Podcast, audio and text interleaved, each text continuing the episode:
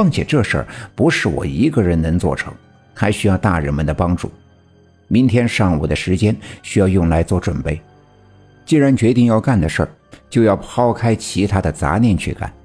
晚上的时候，我奶奶跟我爸爸说了我的决定。尽管我爸爸也特别的担心，但见奶奶也已经同意，便没再说什么。我奶奶让我爸爸连夜去老郑家，让老郑准备下井的绳索和吊筐。我爸爸点头答应，拿着手电筒转身出门去了老郑家。我奶奶装了一袋旱烟，坐在炕头吧嗒吧嗒的抽烟。我知道，奶奶一般一言不发的抽烟的时候。就是她的心里最不安的时候，她需要用抽烟来让自己尽量的冷静下来。很快，我爸爸就回来了。我爸爸说话，老郑绝对是一万个服从。见我爸爸回来了，我奶奶在炕烧的红漆木柜里拿来黄纸，剪裁下巴掌大的两块，递给我爸爸，让我爸爸分别在上面写上我的生辰八字。写好之后，其中的一个。折成了三角形，用一根细的红线绳穿上，挂在我的脖子上，嘱咐我千万别摘下来，更别弄丢了。另外一个，我奶奶揣进了自己的口袋里。除此之外，我们还准备了一些零散的物品，都是明天需要用到的东西。都准备好了之后，已经是后半夜，大家伙这才关掉了电灯，钻进了被窝，准备睡觉。说是睡觉。可是谁又能睡得着呢？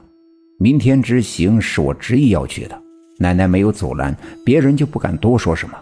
但心里对我的担心和惦记却都是一样的，包括我奶奶在内的所有家人，其实还没有能够完全的接受我的命里注定是为了镇守四方煞而生的这件事实。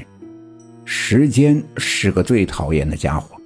当你越是希望时间能够快点过去的时候，他便故意的放慢脚步；而当你希望他减慢速度的时候，他总会嗖的一下在你的手里溜走，不会提前的做出任何的征兆，更不会跟你商量一声。但今晚的时间与我与我的家人却都是矛盾的，一方面他们希望时间快点过去。我赶紧去王革命家的地穴，然后赶紧出来，重新回到家里，把该做的做了，让该发生的发生了，家人也便能够放下心来。而另外一方面，家人又对明天特别的担心，所以希望时间停止，天不必亮，我也不必去以身犯险。不过天还是亮了，爸爸刚穿好衣服走到园子里，院门响动。一个小分队员气喘吁吁地冲我爸爸招手，见他一脸焦急的样子，我爸爸就知道是出了事儿，赶紧跑到大门口打开院门。队长，不好了，出事了！村东的地质队，地质队出事了！啊！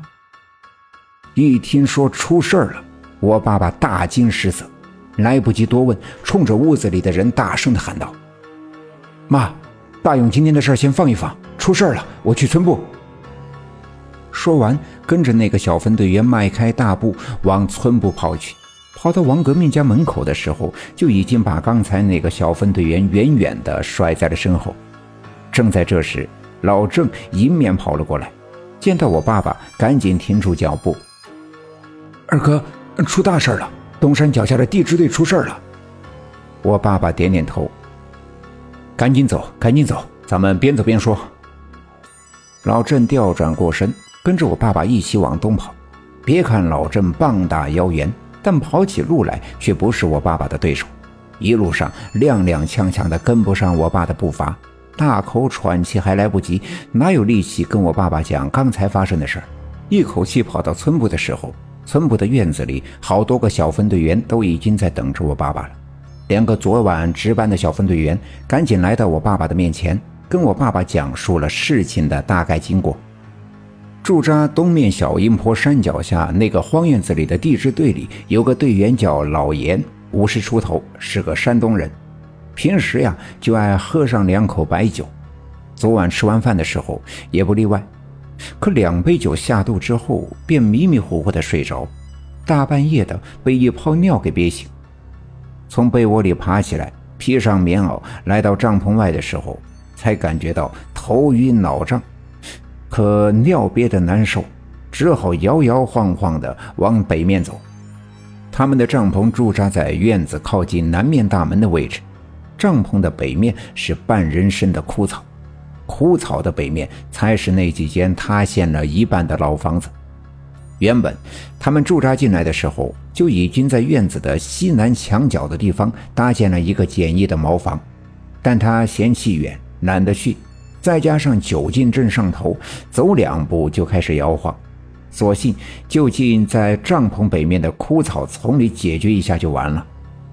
可当他在草丛里刚解开裤腰带，突然听见那间破房子里有声音，声音不大，但却听得清楚。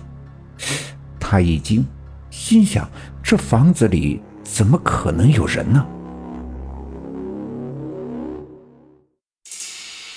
本集已经播讲完毕，感谢您的收听。欲知后事如何，且听下回分解。